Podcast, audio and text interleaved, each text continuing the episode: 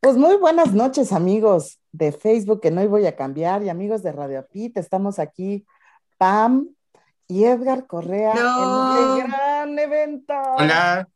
Oh, nuestro psicólogo, nuestro psicólogo el día de hoy. hola, hola, gracias. Nos va a sacar nuestros sueños chocarreros. Exactamente. Interpretando nuestros sueños. Cuéntanos todo, Edgar. Qué emoción.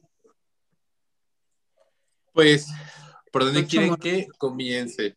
Eh, pues bueno, la interpretación de sueños tiene muchísima historia, digamos, viene desde el psicoanálisis, digo, ya se interpretaban sueños desde la antigua Grecia, Roma, donde muchos de los habitantes recorrían grandes caminos, muchos kilómetros, hasta eh, lugares de sueño, donde hacían un ritual y se sumergían a los sueños. Había los sabios que, estaban en esas montañas, acompañaban a las personas a que entraran en un sueño profundo.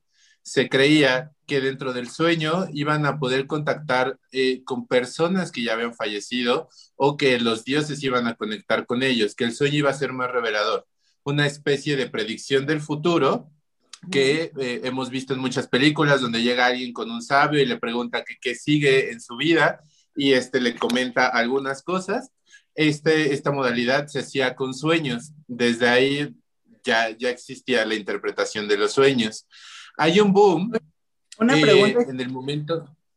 Una pregunta, es como, como la de, yo vi la de vikingos y ves que había como un brujo que interpretaba los sueños, que decía soñé con tal cosa, no sé si la vieron, pero era algo así como estás diciendo, que en la época de los vikingos él iba, o sea, las personas iban y se soñé esto, y, él como le, les predecía todo lo que iba a pasar en, en, su, en su entorno.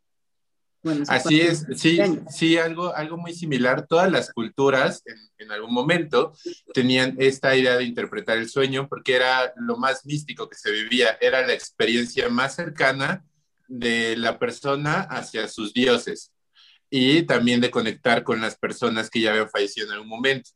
Eh, de ahí vienen tres palabras de la mitología, donde Nix, eh, el, dios de la noche, tiene eh, un hijo que es Hipnos, que es el sueño, y Hipnos tiene tres, hijos, Fantaso, Fobeso, y siempre se me olvida este Morfeo. Tiene, tiene tres hijos.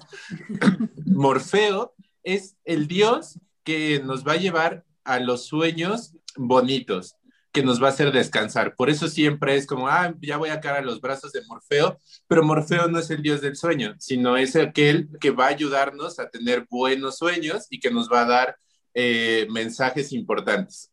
Fantaso es todos esos sueños que eh, no tienen lógica a simple sentido y que, y que lo podemos seguir viviendo actualmente, ¿no? Como que de repente, ay, estoy en un bosque y esto aparece una mesa y en esa mesa hay gente comiendo pizza y luego hay extraterrestres y todo junto. Esos, esos sueños que muchas veces se hacen memes en Facebook, como de todo sueño tiene una interpretación y luego abajo mis sueños y está una persona volando encima de un cheto porque acabo de ver ese meme. Eh, también tiene una lógica, pero tiene una lógica de la fantasía. Y después está fobeso, que si se dan cuenta, la raíz etimológica está eh, muy ligada a las fobias, a todo este, mm. este, tipo de sueño que es pesadilla. Estos tres, eh, esta, esta, etimología, esta, eh, todo esto griego, es la base fundamental para el estudio y el desarrollo del psicoanalista Carl Gustav Jung. con, con, esto, antes de, llegar a este punto de ya hablar de Jung, Freud, eh, reconocido psicoanalista, el fundador del psicoanálisis, lanza por ahí el, primer libro de interpretación de los sueños, basado en, en, una psicología un poco científica, con una metodología y comprobable. Sin embargo, Jung, que era su discípulo, no se siente tan contento como eh, de la manera que interpreta eh, Freud los sueños, porque todo está basado en el deseo sexual y el deseo de morir. No hay nada más. ¿no? todos los sueños es como deseas que se muera tal persona o tienes un, deseo eh, privado, eh, sexual por alguien y entonces se manifiesta de esta manera. A Jung no le agrada tanto. Adelante. O sea que si, sueña, si sueñas con una mesa y extraterrestres comiendo pizza, eso es sexual. Ajá, sí. Para Freud. Creo que no es nada seductor. Nada seductor, nada pero seductor, sería pizza, sexual para Freud. pesadilla. Nada seductor. Aliens. Sí, sí, nada, porque para Freud todo, todo lo que hacemos es eh, una actividad sexual, todo. Porque aunque genere un placer positivo o un placer negativo, está sucediendo algo. Entonces aquí es donde todo, todo se convierte en algo sexual. Caminar es una actividad sexual para Freud. Comer es una actividad sexual. Entonces, por ende, todo el sueño y toda la proyección del inconsciente va a tener mensajes sexuales. A Jung no le gusta esto. Y de hecho, ahí eh, empieza eh, cómo, me gusta a mí interpretar los sueños, porque cuando eran muy amigos y que ya iban a congresos a todo, todo el mundo, tenían una actividad. En lugar de irse a fiestas, como todos los demás psicólogos en los congresos, ellos iban, se encerraban en su cuarto de hotel y empezaban a interpretar sus sueños mutuamente. Era como, oye, Freud, ¿qué soñaste? Y Freud le contaba a Jung y Jung decía, ah, sí, significa esto, y viceversa. Y aquí es el sueño más importante que da pie a esta interpretación. Está Jung entrando a una casa de, eh, de construcción eh, que es eh, la, la, cultura antes de la Edad Media, donde todo es blanco, negro, este, rojo, candelabros, y él entra a este lugar y ve unas escaleras que van hacia abajo.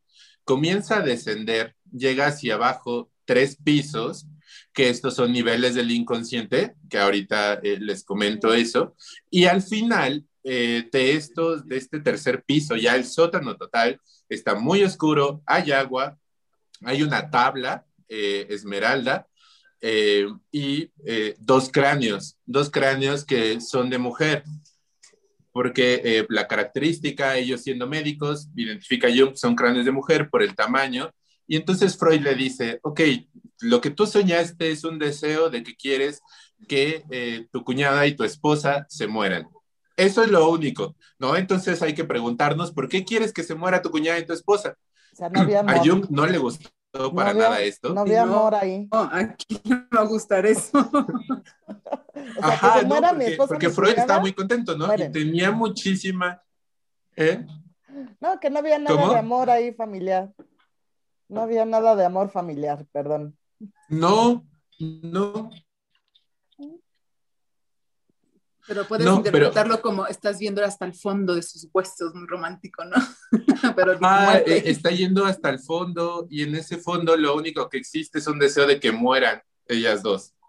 Y entonces a Jung no le gusta y se y dejan de ser amigos un tiempo y él se va y empieza a estudiar esto que les hablo sobre eh, las tradiciones griegas, las tradiciones romanas, todo lo oriental y de ahí viene toda la teoría de interpretación de los sueños, que está basada en, en tres libros que eh, se llama Sueños, es un libro de Jung, que igual quien quiera, quien nos esté escuchando, ustedes leerlo.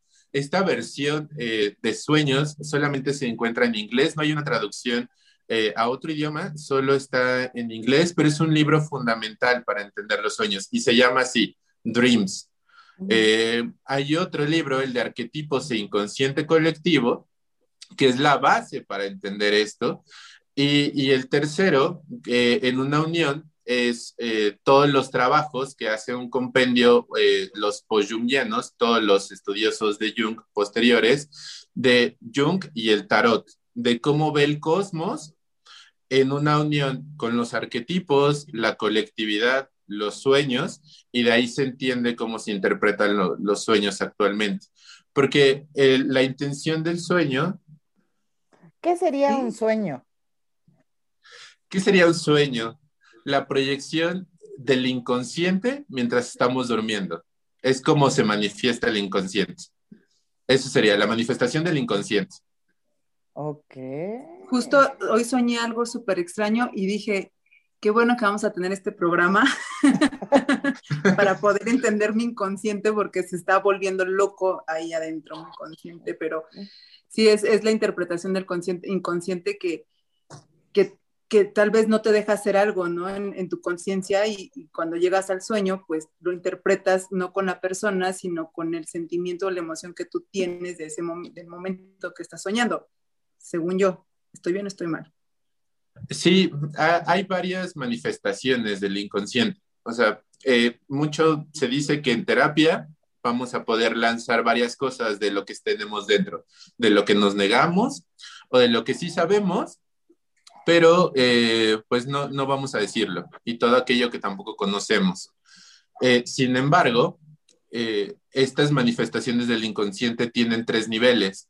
Puede ser un inconsciente muy personal, eh, un inconsciente colectivo o un inconsciente que está fuera de todo esto. Imaginémoslo como circulitos. Un circulito eh, eh, en medio donde está la parte consciente que es mínima de lo que vivimos todos los días, a lo mejor será nuestra parte consciente un 3%, 4% de todo lo que hacemos de manera diaria, todo lo demás es inconsciente que ahí vienen los movimientos, como esto que estoy haciendo con la mano, que es algo inconsciente, está registrando eh, la mirada de Miriam, los movimientos de Pam, todo eso es parte, parte del inconsciente que se está guardando y que yo no estoy eh, procesándolo como, ay, Miriam agarró sus dedos o Pam está moviendo su pluma, todo eso que yo no lo registro, a ah, sus lentes, perdón, eh, y, y demás. Entonces tenemos este, esta parte consciente que es muy pequeña, rodeada por una parte inconsciente que reserva todo esto, todo lo que vivimos eh, día con día y que no estamos tan eh, atentos. Después viene rodeado esto por un inconsciente colectivo. En el inconsciente colectivo todo lo que está sucediendo afuera, que son las reglas establecidas por la sociedad, que queramos o no las seguimos. El hecho de, de cómo nos vamos a sentar, de eh, pedir un taxi, que esto es como algo muy del inconsciente colectivo de alzar la mano, todo esto pertenece ahí y que también está dentro de los sueños y que esta colectividad está no solo viviendo en el momento, sino que así como la religión tiene muchísimos años desde nuestra existencia como seres pensantes, esta parte de ver el mundo de esa manera es parte del inconsciente colectivo, lo que significan ciertos símbolos, lo que eh, una de las clases dentro del curso de los sueños que, yo doy es analizar el, símbolo de la esvástica, el símbolo de la esvástica que, que antes de convertirse en algo negativo para todos, que hay un corte en la historia, entre el yin y el yang, que es muy parecido, el equilibrio total y que está presente justo como decía Pam, en los vikingos. Ese, es un, es, e, ese símbolo está presente en dos culturas, en, en, los taoístas y en los vikingos, de un inicio, pero que fue retomado por algo. Y sin embargo, ah, sí, perdón. No, o sea, es que yo sabía que, o me habían explicado que el, el, la esvástica es como el el pasado y el presente, o es como si fueras caminando el pasado y el presente. Me habían comentado eso, no sé si es, tiene que ver, no estoy muy empapada en, el símbolo de la espástica, pero creo que era algo así que me habían dicho. Sí, dependerá de, en qué lugar eh, estemos desenvolviéndonos, porque alguien que crece en Oriente, que, esté en, eh, inmiscuido en toda la religión budista, del budismo tántrico, no va a tener la noción de que la esvástica es un logo o un arquetipo que evoca tal cosa negativa. Como todo un genocidio. No, para ellos va a ser un equilibrio total y lo van a utilizar de esa manera. Para los vikingos, este era un símbolo que se colocaba en medio de los salones grandes, donde era el martillo de Thor eh, chocando contra eh, el, poder de, de Odín, donde los dos hacían un equilibrio. Y entonces era la fuerza del mundo en equilibrio constante. Entonces, alguien que, que se desarrolla en ese momento tiene eh, un significado para él ese símbolo. Es por eso que los sueños no tienen un significado general. Decir, en creer en estos libros, de soñar con una boda significa tal cosa, que se me caen los dientes significa otra, es, es caer en una contradicción total. No hay una definición general para todos en cuanto a los sueños. Es muy particular. Claro, por el simple hecho de que a lo mejor para ti la mesa representa comida y para otra persona le representa eh, eh, peligro, ¿no? O, cada, cada, que se sentaba con su familia en una mesa había problemas, ¿no? Entonces, para él una mesa es la representación de, de, de peligro o de pelea. Para mí a lo mejor es, ay, qué bonito, vamos a comer todos en una mesa. Entonces no puedes representar realmente qué es la mesa en tu sueño o en el sueño de otra persona, porque para ti es un significado muy diferente a otra persona. O sea, cada quien es único y irrepetible en, cada cosa de que sueña, cada objeto que sueña tiene el significado específico para esa persona, no como para todos. Así, así es, Pam. Y de hecho es parte de cómo analizarlo. O sea, primero, eh, digamos, ya en un ejercicio, alguien que quiere que se le interprete un sueño, se le pregunta todo. Cuando uno quiere analizar sus sueños, tiene que escribir todo. ¿Qué es todo? Sí, ¿qué sería todo? O sea. Eh, sería las sensaciones. Por ejemplo, les voy a contar un sueño. Eh, sí, eh, en el, si quieren se los leo, lo tengo por acá para no perderme de, del sueño un poco. Déjenme leérselos, que es una de, los, de, las, de las maneras en las que se debe de describir un sueño. De un momento se los voy a leer. Qué miedo, imagínate decir todo en tu sueño. Sí. O sea, es todo un psicoanálisis. Pero, pero es muy maravilloso. Sí, pero yo tengo una pregunta, tengo una pregunta. O sea, ¿qué diferencia hay en un sueño que sabes que es irreal? O sea, que lo sueñas y dices, esto, por ejemplo, yo no puedo estar volando en un cheto a las 3 de la tarde en periférico, o sea, y sabes que es un sueño porque es muy fantasioso, pero cuando tienes estos sueños tan vividos que no sabes si realmente lo soñaste, lo viviste o qué pasó, porque de hecho a mí me ha pasado, bueno, no sé, yo creo que a todo mundo nos ha pasado, no soy la única en el mundo, pero que hasta sientes esa sensación de, si soñaste algo feo, sientes la sensación de, ay, qué feo, es, y tienes como, como una cruda moral de lo que soñaste y lo sientes tan vívido. Y hay, o sea, mi pregunta es, ¿hay alguna diferencia en un sueño fantasioso a una sueño vivido? Sí, sí, hay una, hay una diferencia porque en la fantasía es un análisis muy simbólico. Por ejemplo, podemos tomar este ejemplo, ¿no? Yo me sueño volando en un cheto en el periférico a las 3 de la tarde. Entonces, lo que significaría aquí de, entrada es qué simboliza, ¿no? Esta, esta fritura para alguien, o que muchas veces es una, una, algo ligado con a lo mejor la niñez, si es posible de un recuerdo ahí evocativo o que sea cómo se está llevando su alimentación y, demás cosas, habría que saber qué significa para esa persona eso. Y es parte del análisis. Ok, ya soñaste con eso, pero ahora cuéntame.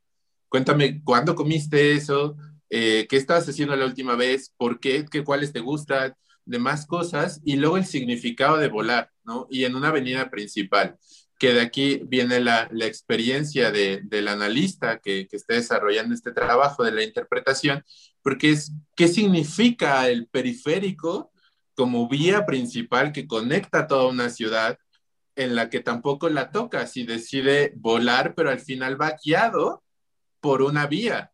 O sea, entonces aquí podríamos decir alguien que está buscando una libertad a través de una cierta infancia y donde en esta libertad tampoco es libre, porque tiene que seguir un camino.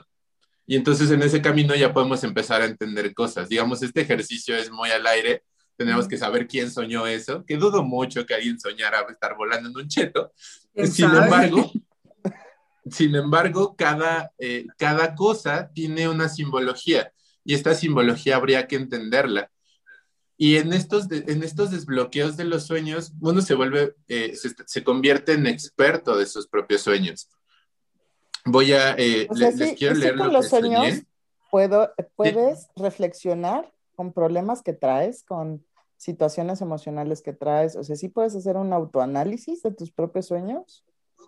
Sí, de hecho, esa, esa es la idea de, de soñar, eh, Miriam, Pam, porque eh, en este problema de, Freud con Jung, era Freud diciendo que solo era ese deseo de muerte o ese deseo sexual constante, y Jung no, e, él para él, en todas las, las religiones, en todas las culturas, el sueño tenía una función liberadora. Y esa es la idea, porque todo el tiempo estamos negando muchas cosas de cómo somos. No nos podemos comportar de cierta manera, no le podemos gritar a ciertas personas, aunque lo tengamos aquí en el pecho ya el grito y todo el insulto, no lo podemos hacer, hay un bloqueo. Y todo eso se va al inconsciente. Y entonces cuando sueñas, hay que liberar porque nos vamos muy cargados. Y soñar es una manera de liberar. Y si recuerdas el sueño, lo que liberaste, lo anotas y después lo analizas, porque todos pueden analizar sus sueños. Eh, ahorita al final les quiero dar una técnica de cómo pueden empezar a, interpretar sus sueños y de cómo dirigir también sus sueños, porque es sencillo, es sencillo dirigir tus sueños.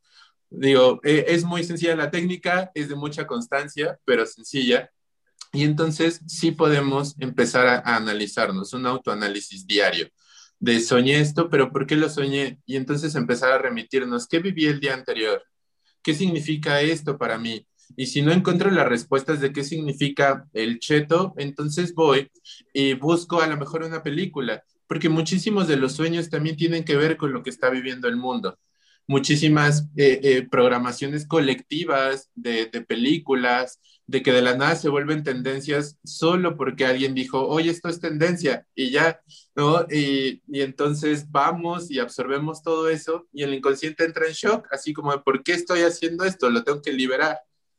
Y entonces en esta liberación podemos entendernos qué nos gusta, a dónde vamos y que además eh, el inconsciente tiene, eh, los sueños tienen otra parte mística, porque eh, ya al final y, también una recomendación, búsquenlos, está a punto de salir los libros negros de Jung. en, en, estos libros negros habla de cómo el sueño podría llegar a ser estar viviendo en otra realidad, donde estamos divididos. Por eso hay una frase que a mí me gusta mucho, que cuando el, eh, la personalidad duerme, el verdadero ser despierta. Porque no hay ningún filtro eres tú, eres tú siendo con, otro mundo, un mundo que lo puedes construir a tu manera o que puedes estar habitando en ella. Hay, hay, una, hay un cuento que se llama La noche boca arriba, en el que eh, se analiza, bueno, eh, es de una persona que va en una moto y tiene un accidente. Y entre, estamos viviendo dos momentos en esa historia. Él en una sala de quirófano pero cada que se queda dormido por la anestesia, aparece en un sacrificio azteca. Entonces está a la par, viviendo un sacrificio azteca y viviendo en una sala de quirófano. Esta es una idea de que en el inconsciente podemos estar viviendo toda la colectividad. Sería como la realidad de un viaje en el tiempo certero, sin estar transmutado en forma física y pesada, sino solo en esencia, pero al fin estar habitando en otro lado. También hay muchos que esto ya es parte de, de qué tanto vamos avanzando en, nuestros, en nuestros sueños, que sale un concepto, si de repente me voy muy rápido, díganme, estoy tratando como de condensar la información lo más que se pueda. Digo, sé que lo pueden escuchar después varias veces, quienes, nos están ahorita escuchando, pero este concepto de la sincronicidad, no sé si lo han escuchado ustedes, pero es todo esto que tenemos que vivir para pasar pruebas. Cuando nos, decimos a nosotros mismos, ¿por qué siempre en mis relaciones me pasa esto? ¿No? ¿Por qué, siempre me engañan? ¿Por qué eh, siempre me encuentro con el mismo tipo de persona? El inconsciente nos va a seguir repitiendo la misma cosa hasta que no entendamos que hay que hacer un cambio. Y de ahí viene mucho de, ¿por qué siempre me quedo solo? Que, que, fue una de las cosas que a mí me motivó a hacer toda esta, toda esta búsqueda de, del autoanálisis, en una idea de que cada cierto tiempo en mi vida sucede algo, ¿no? Que me, que me lleva a, a, estar solo de personas importantes, ¿no? Que hay muchísimas cosas que están bien, pero a nivel emocional o, o de, de, de, cercanía con personas hay una constancia de, soledad, tal vez, ¿no? O sea, ¿puedo pero entonces, preguntar algo? Sí, Miriam. Recordando, Recordando a mi querida Barbie desde que anda en Argentina, un beso a su papá por su cumpleaños y a toda la familia. La vamos a soñar. Exacto. Entonces también tus sueños pueden traer, pueden ser este programados. O sea, lo que acabas de decir. Si todo el tiempo ando con relaciones así o todo el tiempo estoy con personas mujeriegos o con mujeres divertidas, por decirlo. Entonces, sí estoy programando eso. Sí. Desde mi sueño. Sí, sí, sí. Y lo estoy manifestando eh, más. Sí, de hecho hay dos, dos maneras. Esto de que tengo siempre el mismo tipo de pareja es algo de nuestra parte consciente, inconsciente. Es como ese guiño entre los dos. Como de, ah, oye, te voy a dar un tip, el inconsciente al consciente. Pero para que entiendas ese tip de ser una buena persona, porque esa es la finalidad de todos, de poder estar en paz, lograr ciertas cosas, cada uno con su misión de vida, que, que es, una, es una creencia tanto mía como de, entender esta parte del psicoanálisis, que cada uno tenemos un propósito y el inconsciente va a estar ayudándonos a cumplir ese propósito. Pero para cumplir ese propósito somos muy necios la mayoría de veces y nos van a estar repitiendo lo mismo hasta que entendamos, pero esto de manera consciente.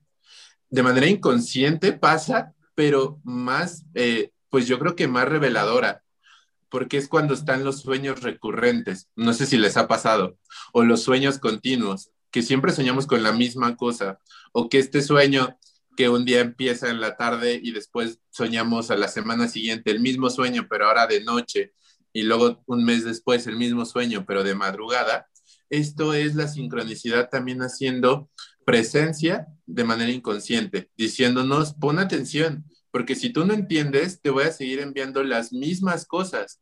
O sea, el inconsciente ya sabe a dónde va. Y, hay, hay veces que nosotros definitivamente somos muy necios porque tenemos esa sensación de que estarnos siguiendo el ejemplo de relacionarnos con alguien que no nos va bien para, para nosotros mismos, siempre está esa parte de la intuición, de yo creo que las cosas no van a funcionar pero lo omitimos. Lo omitimos por muchas cosas, por cómo nos sentimos en ese momento o por el beneficio de la duda. ¿Puedo preguntar otra cosa? sí. Entonces, si yo sueño todo el tiempo con George Clooney, ¿lo puedo manifestar? si, tú, si tú sueñas todo el tiempo con George Clooney, habría que ver qué significa para ti George Clooney. Y además de para ti, para el mundo, para esa colectividad, porque es ahí donde ya se empiezan a unir eh, esas dos cosas, porque puedes decir, ay, a mí me encanta George Clooney, y, qué bueno, pero habría que ver qué piensa la demás gente de él, porque entonces ahí vas a entender cuál es el significado simbólico de soñar con él. Ahora, mm. no nada más es de pequeñas eh, cosas o, o, apariciones de personas dentro de ello. Hay cinco arquetipos nada más para el análisis inicial del sueño. Eh, eh, uno de ellos es el de la espiritualidad, que se presenta siempre, puede ser con una figura de Dios o con una persona como un padre, un, este, un, Buda, dependiendo de la, de la religión o a donde estemos tan cercanos nosotros. Este arquetipo se puede presentar así, pero también de otras maneras. Por ejemplo, igual, hablando de George Clooney, si George Clooney tuviera un peso muy significativo a nivel espiritual, entonces lo que tu inconsciente está utilizando es un recurso que para ti es importante y decirte, pon atención en tu espiritualidad. No es, me quiero casar con George Clooney, no, es, si George Clooney es un símbolo de, de estar bien, de espiritualidad, entonces es mi inconsciente diciéndome, oye, pon atención en eso, no lo olvides. ¿no? Este, este es uno de los, de los arquetipos, el de la espiritualidad. Después viene eh, este otro, que es el más presente en muchísimos sueños, que es el del, del alma. El del alma, el arquetipo del alma se divide en dos, en ánima y en animus, eh, que es la energía masculina y la energía femenina. De hecho, esto es una manera de interpretar rápido un sueño, porque cuando a veces soñamos con nuestra familia o estamos en una situación con muchas personas, puede ser una fiesta, ¿no? Digamos, estamos, estoy soñando yo en una fiesta y en esta fiesta yo llegué tarde y entro, pero sí recuerdo qué música había, quiénes estaban bailando y quiénes eran los invitados. Si recuerdo esto del sueño, lo primero que, eh, que yo haría sería, ¿qué personas estaban? Y primero contarlas. Ah, pues había 15 personas en el momento que yo llegué. Después de eso, eh, saber cuántas de esas 15 personas eran hombres y cuáles, cuántas eran mujeres. Porque entonces ahí empiezo a contar. Si dentro de mi fiesta había 10 personas que eran hombres, entonces lo que mi sueño me está diciendo es que pertenece al arquetipo del alma y que por, eh, por, estadística la energía presente en el sueño es una energía masculina enfocada a la racionalidad. Entonces, aquí el, el significado sería, yo lo que necesito en mi vida ahorita, cuando me levante, es ser más racional para enfrentar la misma vida. Ok.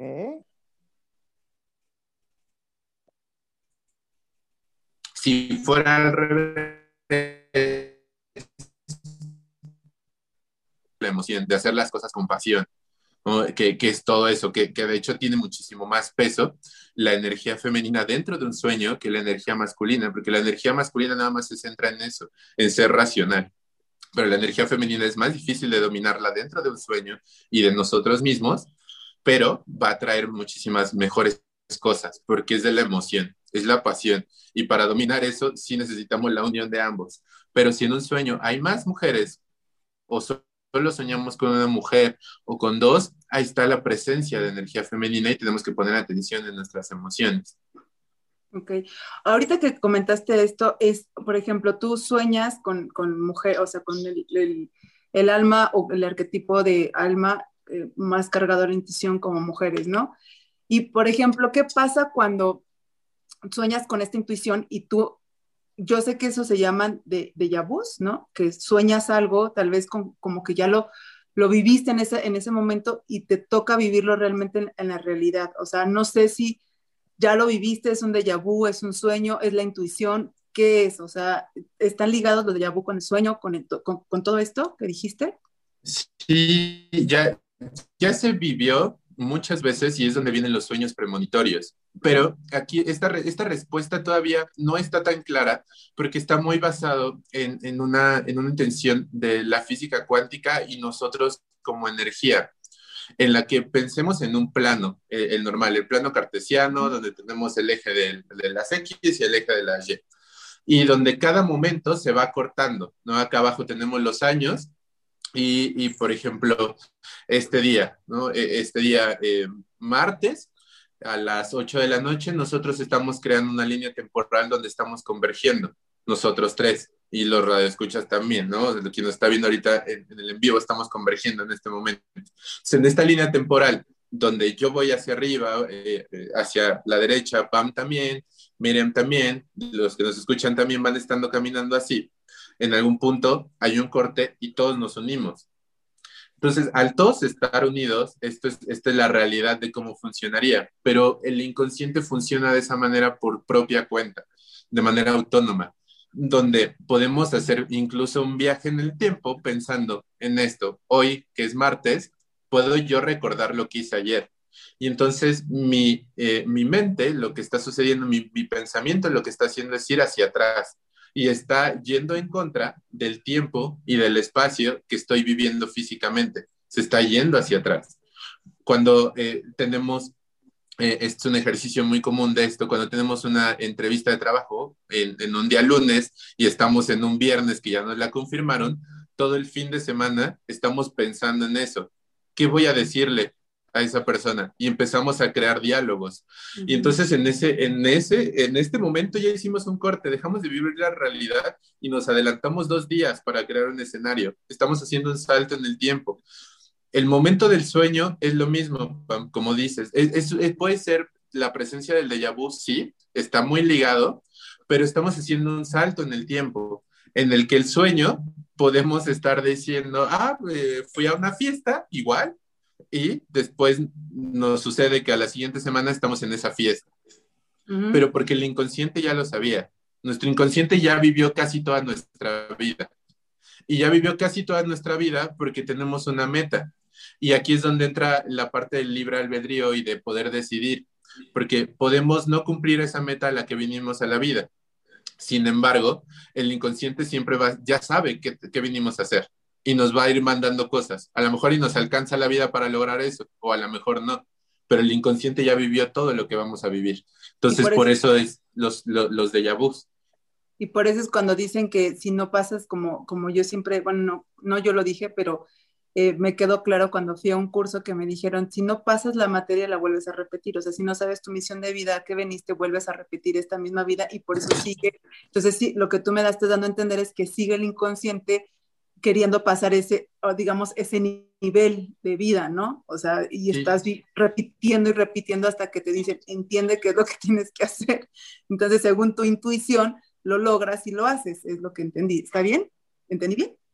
Sí, profesor. Sí, sí, así es.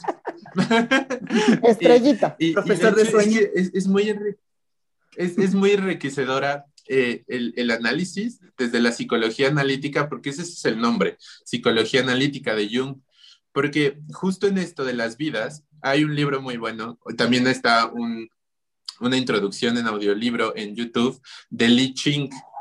Y dentro del Li Ching, que es una tradición eh, budista anterior a, todo lo conocido en este momento, eh, habla sobre cómo se predecían cosas a través de un lenguaje muy parecido a lo binario, ¿no? Con monedas, donde lanzábamos y entonces sacábamos ciertas cosas, que actualmente ya se sabe que así funcionamos en un lenguaje binario, nuestro cerebro y todo lo que estamos rodeados. Pero esta misma tradición tiene la idea de, que tenemos 13 oportunidades, 13 momentos de vivir la vida, 13 vidas, por así decirlo, para cumplir la misión. Igual lo podemos hacer antes o lo podemos hacer después, pero que dentro de estas 13 eh, vamos a estar paseando por todos los, los, reinos de vida. Y por todos estos reinos de vida está el animal, eh, está el de las personas, está el de los dioses y está el, el que está eh, el intermedio del inframundo que, que, se me olvidó, donde van las, las almas que no pasan a ningún otro lado. Eh, ¿cómo, ¿cómo, se llama? ¿Ustedes saben? Una especie de purgatorio donde están todas estas almas y de eso se trata la, las cuatro, las trece vidas, pasar por estos cuatro reinos de vida en el que vamos a estar siendo y teniendo experiencias diferentes. Pero donde más oportunidades hay es en este, en este plano donde estamos nosotros como seres humanos, porque tenemos la capacidad de abstraer muchísima información de otras cosas y, podemos saber de los animales. Por eso, no sé si les ha sucedido eh, que sueñan que son un animal. A mí me ha tocado muchas personas que me dicen, ah, es que eh, mis sueños de, volar ahora ya no se convirtieron en yo volando, ahora me sueño como si fuera un águila.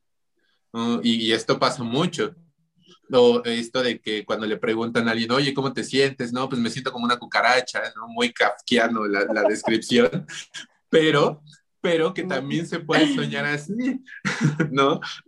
Y, y entonces estas experiencias tan maravillosas van enriqueciendo lo que es el inconsciente, porque todos somos de todos y somos eh, tanto en, en, en, en, conocimiento, porque se va pasando de generación en generación, como en material genético. todos los días cuando comemos algo, algún animal, ese, ese material genético del animal que estamos comiendo, de las plantas, lo que estamos respirando está haciendo una modificación interna. Y cuando nosotros procreamos y tenemos hijos, va cargado de todo lo que yo como persona comí durante mi vida y luego mi hijo que nació con eso y que comió esa cosa y que aparte respiró, respiró algo eh, y demás, estamos siendo todos de todos. Hoy, desde un inicio, desde el inicio de todo, no hay nada nuevo. Nos vamos reciclando todo el tiempo. Desde que existe el universo nos hemos estado reciclando una y otra vez. Y entonces es por eso donde el inconsciente tiene tanto a nivel pensamiento una colectividad como nuestro cuerpo también pertenece a esa colectividad. De todos somos de todos. Y por eso a veces se puede tener estos sueños de estoy yo en, eh, viviendo con los pieles rojas en tal año porque hay algo en nosotros que sí puede evocar ese pensamiento, porque a lo mejor y sí tenemos material genético de ellos. Por ejemplo, yo sabes, una vez me fui a una meditación que se llama Wave Breathe, algo así, este, como la, respira como ola, o, la respiración te lleva como ola, no recuerdo bien la traducción, pero em, justo me llegó, a mí me da, no me da pánico llegar a, una meditación, pero sí dije, ¿qué hago? O sea, es como me desespero saber qué, qué, qué tengo que hacer en una meditación, ¿no? He meditado muy pocas veces, pero creo que cuando haces ejercicio cuando estás muy clavado en muchas cosas, estás meditando, o sea, llegas como a un punto, ¿no? De, no sé si es teta, creo, teta, o no sé qué, qué vibración llegas, que cuando estás muy en, en tu tema corriendo o algo, llegas a esa vibración. Bueno, me pasó que, bueno, estuve eh, meditando y te lo juro, o sea, me daba miedo pensar en lo que iba a imaginar mi mente meditando. ¿En qué empiezo? Tú que te deje llevar y que tú respire y que tú eres poderosa y que te lleve la respiración y no sé qué. Te juro por Dios que yo me veía como las amazonas, así dije, ay, me siento como China, ¿no? te lo juro, o sea, fue un tema súper loco, dije, o sea, sí sentí como que hasta el poder, o sea, de, de verdad, el calor, unos tenían frío, otros tenían, o sea, fue, fue súper raro. Para mí fue llevarme hasta las, hasta las Amazonas. O sea, fue un tema bien padre. Ya nunca lo volví a practicar porque la verdad, eh, a mí de eso de respirar y la meditación, mm, siento que tengo que pensar y sé que no debo de pensar, pero estoy pensando. Entonces ya dejo, no, no quiero dejar de pensar en este momento. No sé qué se hace, me desespero porque no sé qué hacer. Digo, en el, en el gimnasio voy corriendo, y sé que llevo un ritmo y llego a la misma meditación, ¿no? Porque igual te vas imaginando cosas o vas pensando en tu vida anterior o, vas regresando, o sea, todo eso lo vas analizando, o sea, igual en, en, una vibración de meditación, pero no acostada, respirando, no sé, a mí la verdad, respeto muchísimo a la gente que lo logra y una admiración increíble, yo no lo puedo lograr, solo esa vez lo logré, yo creo que estaba como todo el mundo estaba en ese, en ese mismo mood y fue muy padre, pero no lo he podido lograr. Y sí, tienes razón, o sea, a mí me llevó como a las Amazonas y fue increíble mi viaje. No me fumé nada, ¿eh? Puro. no, y es que incluso no es necesario, ¿no? En, esto de que, que, acabas de decir, este, este, cierre del comentario de si te fumaste o algo, ¿no? Hay suficientes, suficientes sustancias en nuestro cerebro a las cuales podríamos acceder y, y tener eh, el viaje más loco y extraño como si te hubieras fumado lo mejor del mundo, ¿no? Porque en, en nuestro cerebro ya está, o sea, y en todo, en todo lo que somos. Pero sí, sí suele pasar que cuando te alejas de todo, empieza a fluir y empieza a salir información de la nada, ¿no? Como te pasó a ti, y empiezas a tener recuerdos que dices, pues estos no son míos, pero aquí, aquí habría que, eh, lo que te corresponde, lo que se hace después de una meditación, es analizar qué vivimos en la meditación. Por eso hay un periodo de calma. Quienes, quienes ya se dedican de lleno a la meditación, que podríamos hablar ya de monjes, meditan, tienen ahí su momento y después van a quedarse callados. Se pueden quedar callados una semana, un mes o años hasta que entienden qué fue lo que vivieron, porque va a ser el mensaje. Entonces ya te vas a una introspección de decir, ok, ¿fue real o no fue real? Porque aquí ya, ya eh, eh, aparece otra cosa que, que es de los sueños. ¿Qué estoy implantando yo Exacto, eso es como manipularlo, ¿no? Perdón, es como, o sea, yo siento que a veces esa meditación tal vez la manipulé yo porque es lo que yo quería y no sé qué tan real realmente sea haber viajado, o sea, o haber relajado mi mente o haberla manipulado para creer lo que yo quería saber. O sea, eso también es como, no sé. Va, va a depender qué tanto lo sentiste en tu cuerpo. Esta es como el sueño ideal, cuando podemos tomar conciencia de que estamos soñando y vivimos el sueño de esa manera. No sé si lo hayan logrado, yo sigo en esa búsqueda, me pasa de vez en cuando, en el que sí, sí sé, identifico que estoy soñando y entonces empiezo a actuar como, como, como si fuera un sueño, porque se siente real. Y eso pasa también en la meditación. Si solo fue un pensamiento y fue algo que implanté, no va a haber memoria en el cuerpo o sea, pudiste haberte sentido como alguien del Amazonas, pero si no sentiste la energía en tu cuerpo, entonces a lo mejor lo implantaste. Si, si sentiste la energía, puede que sea más real. No, yo, yo me sentía China, ¡Ah, la guerrera. Fue increíble. Dije, a lo mejor es lo que... ¿Qué tanto sentiste? Me tengo que hacerse como el ADN para ver dónde, de dónde es mi ADN, para ver si yo tengo algo del Amazonas y ver si soy amazónica. Yo diría que soñaras más, Pam, que te enfocaras más en entender los sueños y, podemos encontrar más cosas eh, en, eso, de, de dónde venimos y a dónde vamos, que yo creo que eso es lo más maravilloso, porque ya de dónde venimos, pues estaría interesante, pero no nos sirve tanto saber de dónde venimos.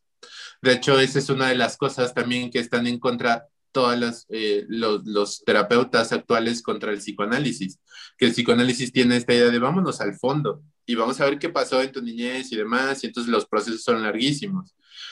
eh, hacer psicoanálisis a través del sueño es cortar el camino, porque es, entonces tu inconsciente no me va a mentir.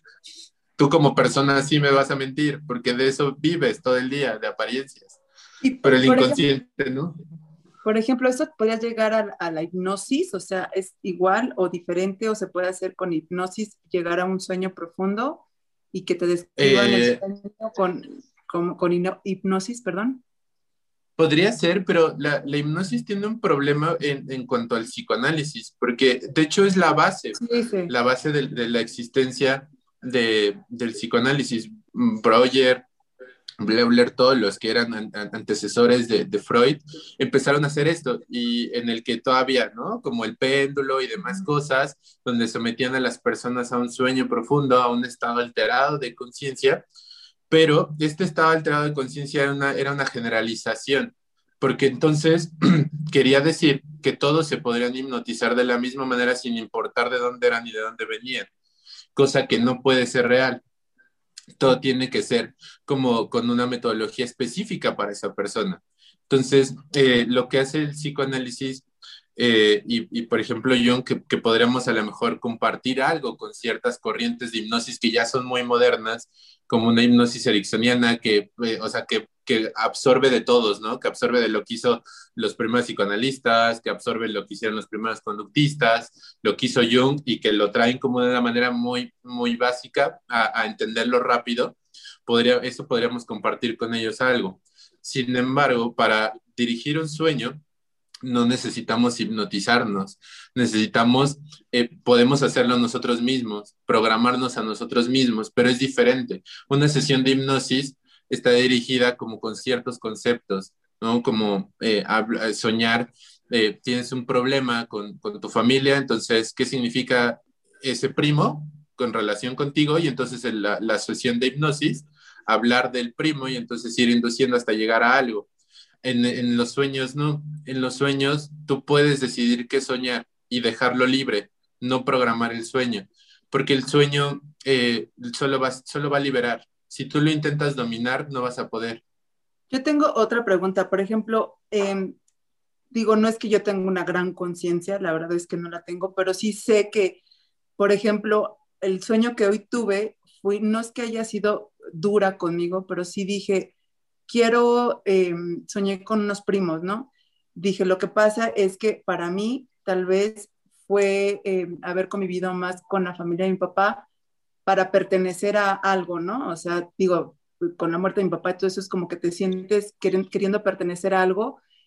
Esa fue mi interpretación. Dije, claro, o sea, soñé con ellos porque quiero pertenecer, porque, porque eh, no es que quiera, pero mi subconsciente quiere como como que me, me, quitaron algo, ¿sabes? Entonces siento que quiero pertenecer otra vez a, a alguien que ya se fue, que ya no está. Entonces siento que tienes que ser realmente bien consciente de lo que estás viviendo para interpretar tu sueño y bien, yo diría tal vez estricto contigo y decir, a ver, no te consientas, no es porque eh, no te quieren o no te hablaron, o sea, no, o sea, esté consciente de realmente qué es lo que quieres y sé, o sea, fiel y leal contigo, ¿no? para interpretar y empezar a interpretar tus sueños. Digo, ¿qué es lo que creo? Sí, yo, yo diría, mira, qué curioso, ¿no? Que toqué el tema de primo y que era muy a, tu sueño. Entraste a mi sueño. Eh, esto, esto es parte de, de, lo que nos hace seres colectivos, de estar aquí en este momento, que, a manera de intuición o por algo dije eso, ¿no? Pero al final eh, somos parte de... En, en esto, yo diría que cuando interpretamos deberíamos de ser más cínicos con nosotros o sea, en, este, en, este cruda, en esta cruda realidad o estrictos, a veces se necesita un poco más de sí mismo, porque viene un arquetipo que a mí me fascina mucho y que a lo mejor responde un poco, que es el de la sombra. El arquetipo de la sombra, que es todo aquello que ocultamos, que no queremos que la demás gente vea de nosotros y que lo vivimos todos los días. A mí, a mí me impactó mucho, no, no, no sé qué tanto puedo hablar de, este tema, miren si, si, me paso, Pam, si me paso con el tema, me dicen, pero a mí, a mí me sorprende mucho que en algún momento eh, estando, hubo, una explosión en, redes hace algunos años cuando la Deep Web eh, era muy popular, el término de la Deep Web, de, esa Internet que, que, no está eh, libre para todos y que se podía encontrar de todo tipo de cosas, armas, drogas, personas, videos de asesinatos y etcétera. Entonces, en esta, en esta curiosidad que se vivía de todos, salían videos de cómo acceder y demás. Eh, entré junto con unos amigos y lo que encontramos realmente a mí, a mí me impactó muchísimo porque no era una persona, eran millones de personas haciendo búsquedas bastante sensibles, ¿no? O sea, buscando videos de asesinatos, buscando videos de violaciones, buscando eh, todas las gamas posibles. Todo lo feo. todo lo feo de la sociedad. todo, lo más feo. O sea, salió, lo más oscuro de, tu, de tus propios ser. Y, y, toda la gente ahí buscando eso, porque además, pues va, va siendo como en una especie de tendencia, van apareciendo las búsquedas más populares. Entonces había unas cosas que, que también, ¿no? Que de ahí se desarrolló, desarrolló el hecho de tirar muchas páginas de esas que están enfocadas a temas de pornografía infantil y demás cosas, porque la gente buscaba eso. Y entonces todo eso que, que nos hace, porque pertenece a los seres humanos, y es aquí donde hablo como de la parte cínica, porque hay una idea colectiva de lo que no se debe de hacer. Pero sin embargo, en este no se debe de hacer, hay un deseo de quererlo hacer, de querer ver que otro muere, de querer ver que otro sufre. Entonces, eso que es tan feo pertenece a la sombra. Es como, es que, es que yo, eh, eh, justo ahora que hablas de esto y que hemos visto eh, pues todo el tema de, pornografía infantil, de lo que hemos visto en, los en estos programas de, Hoy Voy a Cambiar, me he dado cuenta que obviamente tenemos ese, como seres humanos todos, o sea, sin excepción, tenemos este lado oscuro y de, de ¿cómo se, ay, se me fue la palabra? Morbo. De morbo, ajá, de morbo y decir, mm, quiero investigar. Obviamente, pues tus valores, principios, si no los tuviéramos, sería como antes, ¿no? O sea, como estoy hablando antes de la Inquisición, que todo estaba así, todo revuelto y todo, o sea, que se permitían muchas cosas, como los vikingos, por ejemplo, que se permitía todo y que no había problema y que no había inhibición por ese tema, porque no había llegado una religión, no había llegado todo este tema, entonces ahorita nos estamos volviendo, bueno, sí, morbosos por ver algo, pero obviamente tus valores, tus principios, como te educaron y las creencias, pues dicen, no puedes, espera, y te sientes sucio o mal si ves a lo mejor una pornografía, no infantil, pero pornografía normal, ¿no? De personas que sí quieren trabajar en ese tema y ahorita ya nos estamos permitiendo en criticar a esas personas, ¿no? Pero no sé, yo creo que todos tenemos este morbo y esta cosa oscura que es nuestra sombra. Sí, sí, y en, y en esta sombra hay muchísimas cosas feas y que a veces no nada más son, son cosas hacia otros, ¿no? Muchas veces también hacia nosotros. Un, odio que a veces se representa en los sueños. Y es esta sombra que para Jung no solo es lo negativo, también lo positivo. Y, esto sí lo, quiero dejar muy claro porque está todo esto presente, ¿no? En el que el, ser humano como lo peor del mundo, el ser humano destructivo, el ser humano que, que, es, que, va comiéndose a todos los que puede y que entre más eh, destrucción vea, más placer siente, esta parte fea, pero que también hay una parte buena que se quiere esconder. Y, pasa mucho con, con, niños que a veces tienen habilidades artísticas, ¿no? Y que ellos, estos niños se quieren dedicar a la música, que quieren tocar la guitarra, que, quieren tocar lo que sea, pero quieren tocar algo. Y sus papás les dicen, no, no porque te vas a morir de hambre, ¿no? Lo que la mayoría de los artistas que sufren, o los actores de teatro, ¿no? Que yo conozco varios actores de teatro que siempre su familia les dijo eso, te vas a morir de hambre si actúas de esa manera, pero que tienen esa habilidad, que es algo que es nato de ellos, pero que como sociedad todo el mundo les está diciendo que no lo haga, que no lo haga, entonces se va a esconder. Y ese talento que es bonito, que es maravilloso, se convierte en sombra, porque no lo puede sacar a los ojos de los demás. Y, el arquetipo de, la sombra es el más presente en los sueños y es el que más cosas nos va a revelar, porque nos puede decir las cosas negativas y lo peor que somos, pero también puede ser un recordatorio de lo que sí debemos de hacer. Si en este sueño se presenta eh, mi, mi, mejor, eh, eh, mi mejor actuación en un sueño, pues entonces lo que tengo que hacer es hacerlo, tengo que actuar, tengo que tocar la guitarra, porque se presenta mi talento en el sueño.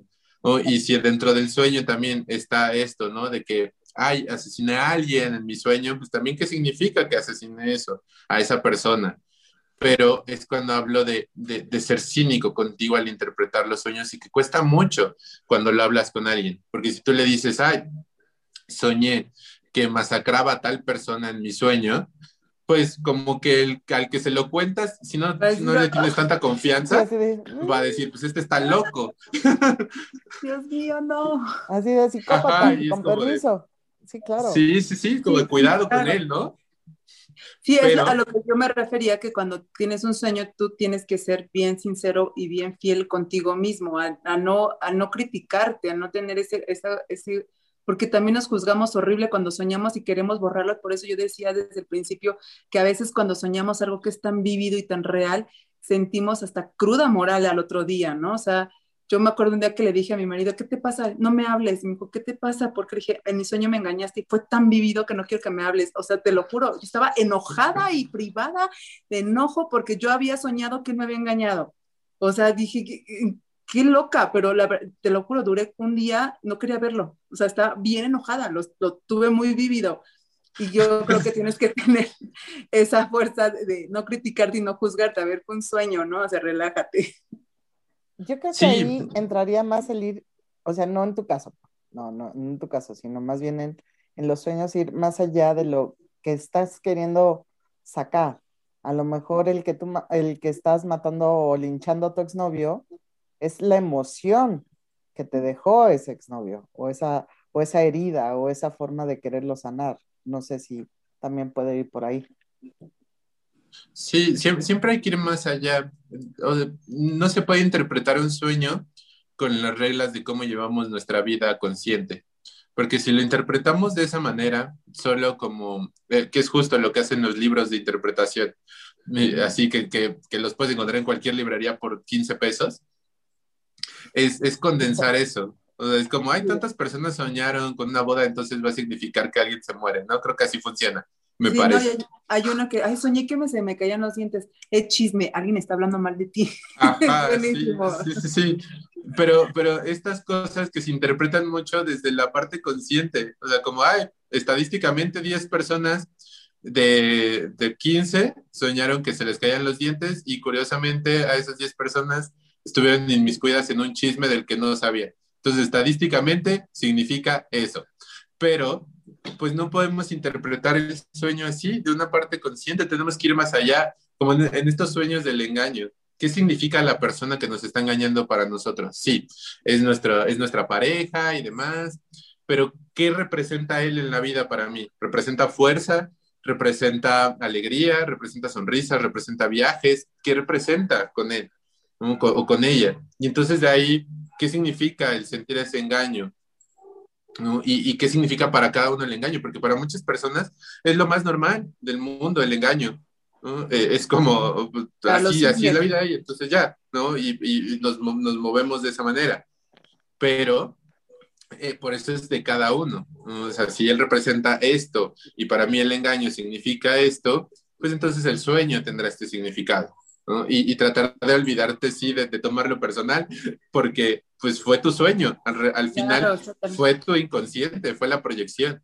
O sea, no, no fue la persona, es ah, exacto lo que representa la persona, es como soñé que íbamos juntos de la mano en el parque, ¿no?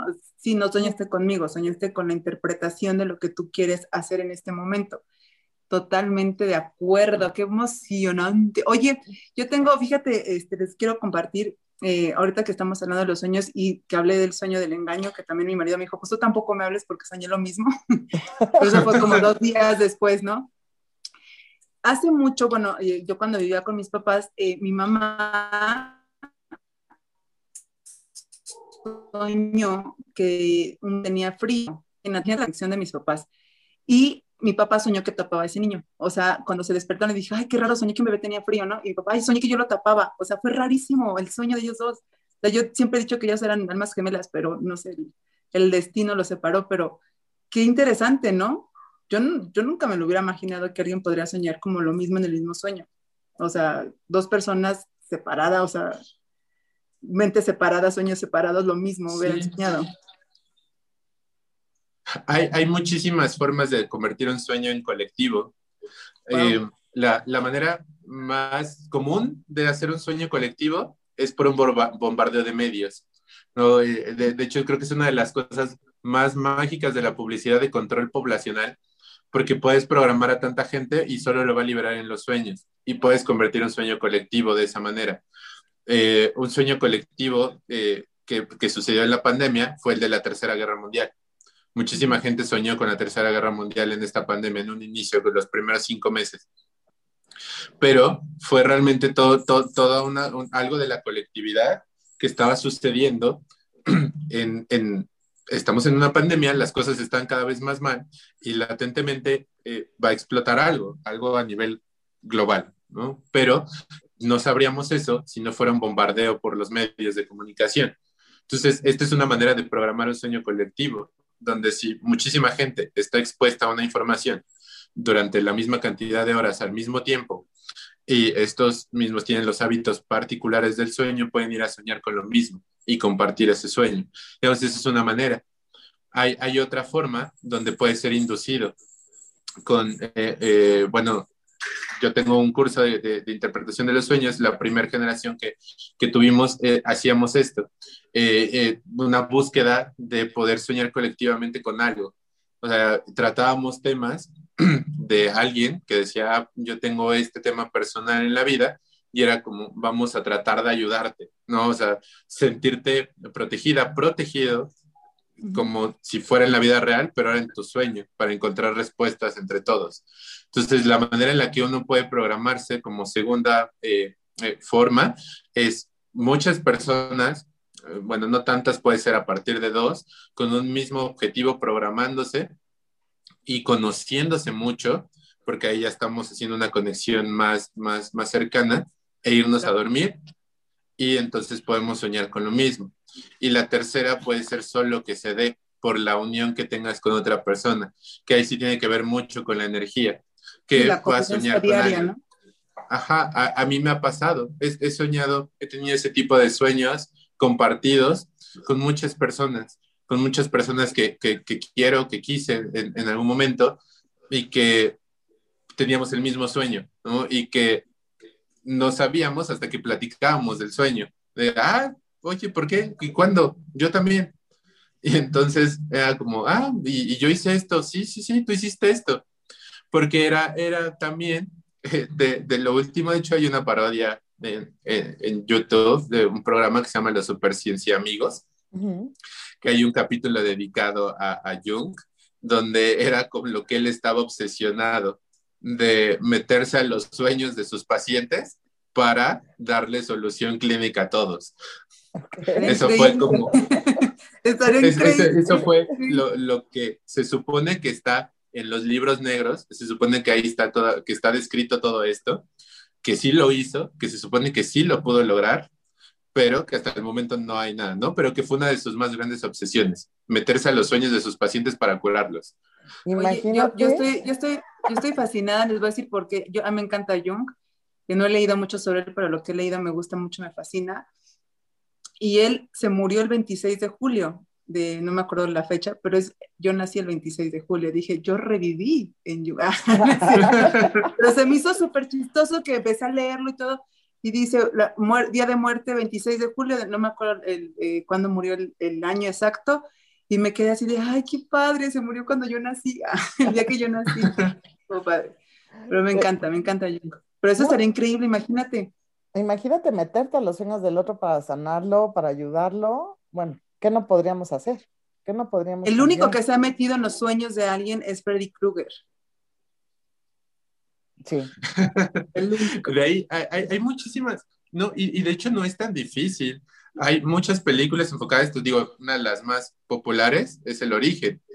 Uh -huh. de, sí, no sé si han visto la del origen, pero que hay ciertos niveles de sueños y que podemos hacer cosas dentro de los sueños. Sí es posible a, hacerlo, sí es algo que, que, se puede realizar, que es muy difícil meterte al sueño de alguien, pero eh, digamos, todo funciona con puertas, con, con, entradas, con símbolos. Digamos que ese mundo, si lo aislamos de todo lo que ya hemos comentado ahorita, ¿no? De que a lo mejor es otra realidad alterna, o que este, solo es el inconsciente, o que si vio una película de terror, por eso sueño eso, quitándole todo eso, centrándonos nada más en los sueños de los demás, todos tendrían una puerta. Y, en toda esta puerta, digamos que alguien que quisiera entrar a estos sueños tendría que encontrar ese lugar de la, de la puerta. Yo esto que les voy a comentar realmente está como, como lo que decía Pam, tengo esta duda. Yo lo sentí muy real, pero no estoy seguro de que fuera real. en el que yo estaba en un lugar, en, una entrada eh, con, con, un camino de piedras rodeado de mucho pasto, y que para mí era la entrada al inconsciente de una persona muy cercana a mí. Y que cuando yo llegué y entré a ese lugar, era eh, pues muy bonito su lugar favorito de esta persona y, y tuvimos un sueño compartido. Entonces yo no sé, eh, porque yo estuve en ese mismo sueño después de que, que, le conté y me dijo, sí, sí, sí es cierto. este, yo también te soñé que estabas en este lugar conmigo y estábamos haciendo tal cosa. Entonces yo no sé si a lo mejor fue como una construcción mía de desear tanto, de meterme al sueño de alguien, que lo viví así o que de verdad lo hice. Ahí, sí no sé todavía, espero contarles muy pronto si lo puedo lograr o no, pero que a mí me parece maravilloso. Yo tengo otra duda, porque yo creo que esto ya es, em, no es, no es enfermedad del sueño, no sé cómo se puede decir, pero los que son sonámbulos, yo hace mucho fui, dice mi papá que fui sonámbula, bueno, me contaba que era sonámbula y que me ponía a ver la televisión así, ya sabes, y según dicen, o sea, me contaron que no puedes despertar a un sonámbulo. Y acabo de ver una serie que la chava camina y que casi, o sea, se cae y despierta, ¿no? O sea, despierta casi el vacío que se iba a caer. Entonces, ¿qué pasa con los sonámbulos? El sueño. O sea, ¿por qué lo hacen? O sea, ¿tiene algo que ver con lo que estamos viendo ahorita? Sí, tiene que ver la relación que tan consciente estás de eso, porque cuando estamos durmiendo, realmente estamos en piloto automático, solamente estamos respirando y nuestro cerebro tiene que seguir enviando las mismas pulsiones eléctricas para seguir funcionando. Entonces, por eso podemos soñar y demás.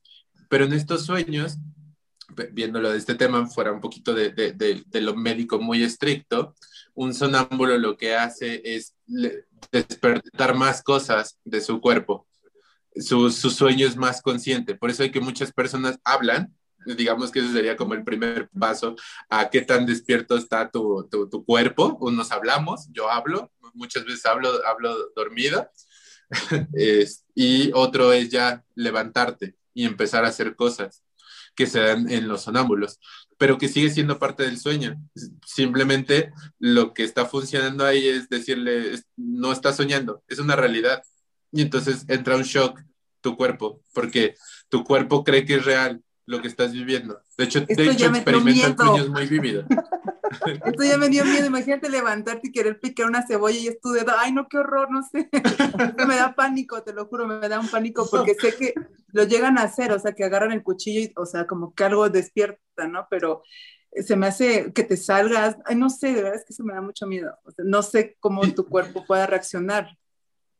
Sin embargo, siempre vas a preservar la vida. Yo creo que eso es lo, lo mejor, porque aunque dices, ay, en mi sueño me voy a cortar el dedo porque creo que es la cebolla, se va a despertar.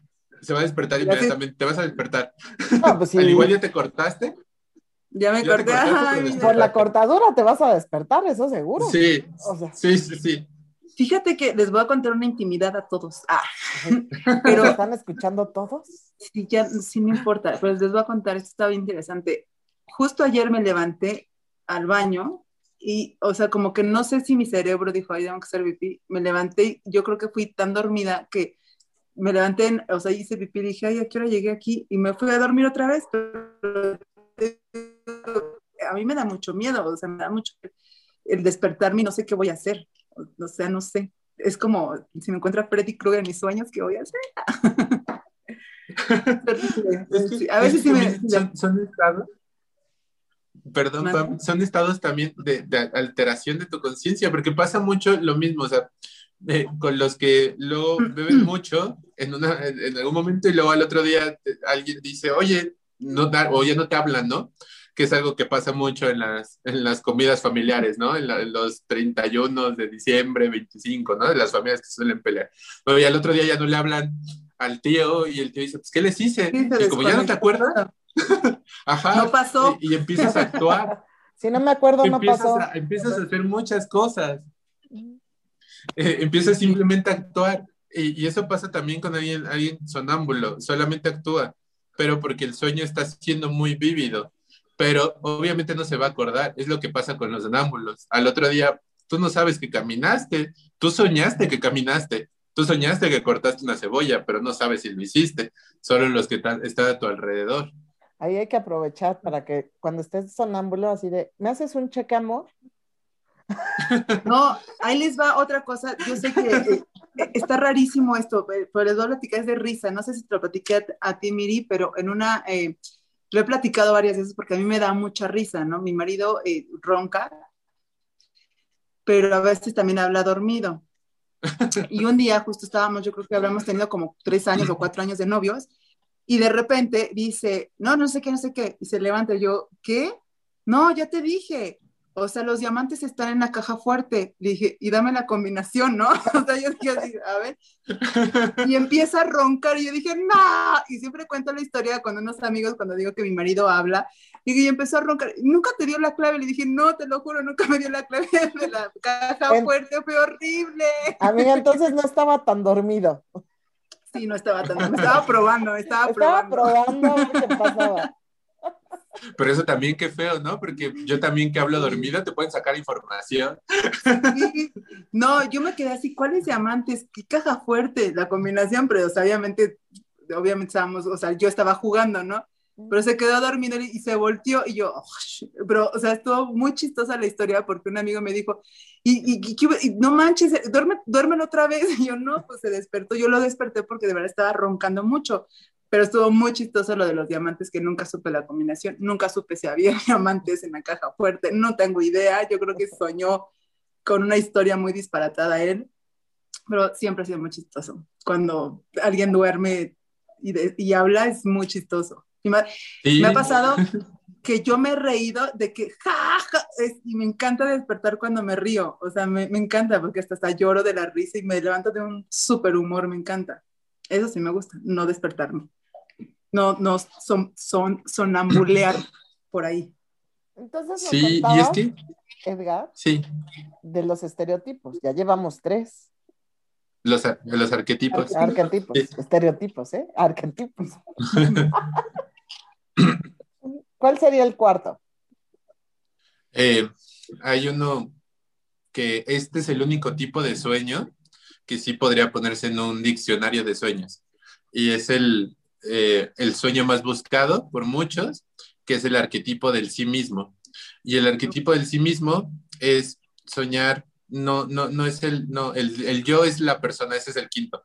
El, cuarto es el sí mismo y es cuando soñamos con bebés o niños muy antes de un año. Este, este sí es un sueño que puede ser eh, generalizable para todos porque tiene el único fin de un comienzo, de un sinfín de oportunidades y de vida, que eso es lo que representa un niño, una niña, no importa, ¿no? Porque ahí ya es cuando lo sexuamos y podemos decir, ah, es un comienzo dirigido a ser racional, es un comienzo dirigido a ser emocional e intuitivo. Pero es el sueño más maravilloso, porque si soñamos eso, quiere decir que nuestro inconsciente está preparado para cosas nuevas para, para lo que queramos o lo que estemos planeando hacer. Y es uno de los sueños más buscados porque ahí no, te puedes, no le puedes mentir a tu inconsciente de que estás soñando con un bebé, te puedes programar, pero el sueño va a salir muy chafa como si fuera muy vívido, muy real. Entonces, ese, ese sería el cuarto, el cuarto arquetipo, uno de los más importantes y que para todos significaría lo mismo y que tiene muchísimas vertientes porque dentro de los sueños podemos estar viviendo esto. De, a lo mejor eh, sueñas con un bebé, pero me ha tocado escuchar este tipo de, sueños en el que el, bebé eh, al nacer eh, es asesinado. Entonces, más allá de lo feo que puede ser, por eso les digo, no podemos analizar un sueño como, como, vivimos nuestras vidas todos los días, sino lo único que murió no fue el bebé, lo que murió fue la oportunidad que tú tenías. O el proyecto que tenías en mente. O el proyecto. lo, que vayas a crear. Okay. Ajá, todo, ese nuevo comienzo. O puede ser una interrupción de embarazo dentro del sueño, que también tiene que ver el bebé. El embarazo también es parte de, este arquetipo del sí mismo, pero también es la gestación, estás preparándote para ello. Entonces, la recomendación cuando alguien sueña que, que está eh, embarazada o que, que su pareja está embarazada, en el caso de los hombres, es vete a terapia, porque te puedes sentir muy bien, pero en este sentirte bien necesitas herramientas para seguir sintiéndote bien. Okay. Porque no, no, no solo hay que ir a terapia cuando uno se siente mal, también hay que ir a terapia para mantenerse bien. Entonces, e, eso también es una de las sugerencias cuando se sueña con eso. Es uno de los arquetipos más importantes. Mira, mm, o sea, no es tanto de que se espanten jovenexos que van a estar embarazados, sino más bien es el proyecto de la situación que traen. Ajá, y, está en este primer nivel, porque, o sea, podemos generalizar ese, pero también, o sea, también hay otra, otro de lo que hablábamos con Pam, de que puede ser predictivo, ¿no? Lo que nos decía Pam, de, ah, el de vu y todo. O sea, también, si ya hay eh, una, una, un deseo de concebir un niño, pues vamos a soñar eso. Por eso también hay que saber qué hay detrás del sueño, no solo aislarlo. ¿no? O sea, si ya deseamos tanto un niño en la familia, pues a lo mejor se va a presentar en el sueño. Si ya lo estamos intentando, pues a lo mejor lo voy a soñar. Si ya me hice una prueba de embarazo, tal vez lo voy a soñar. Ahí es, por eso, pero si, si, si no hay ningún otro elemento que nos pueda eh, inducir a soñar con ello y solo soñamos el embarazo o el bebé o el niño menor a un año, entonces es una nueva oportunidad, tanto a nivel emocional como puede ser un proyecto. Wow. wow. Es el único sueño generalizable. ok, ¿y cuál sería el otro, mi querido Edgar? El otro arquetipo es el de la persona, que es el de nosotros, cuando nos soñamos a nosotros mismos. Este, este, este tipo de, de sueño puede ser en el que nos vemos en tercera persona, no sé si les ha pasado que es como una película, donde estamos viendo la película y donde nos vemos corriendo y entonces haciendo un sinfín de cosas como película, o que sí estamos eh, nosotros insertos en esa realidad donde yo estoy moviéndome dentro del sueño y soy el arquetipo de la persona. A pesar de que se dice que en todos los sueños estamos presentes, no, no en todos los sueños estamos presentes. Muchas veces solo somos espectadores. Entonces, este arquetipo sí, va o sea, sí existe por esa razón en la que yo puedo estar soñando con que ustedes están hablando, nada más.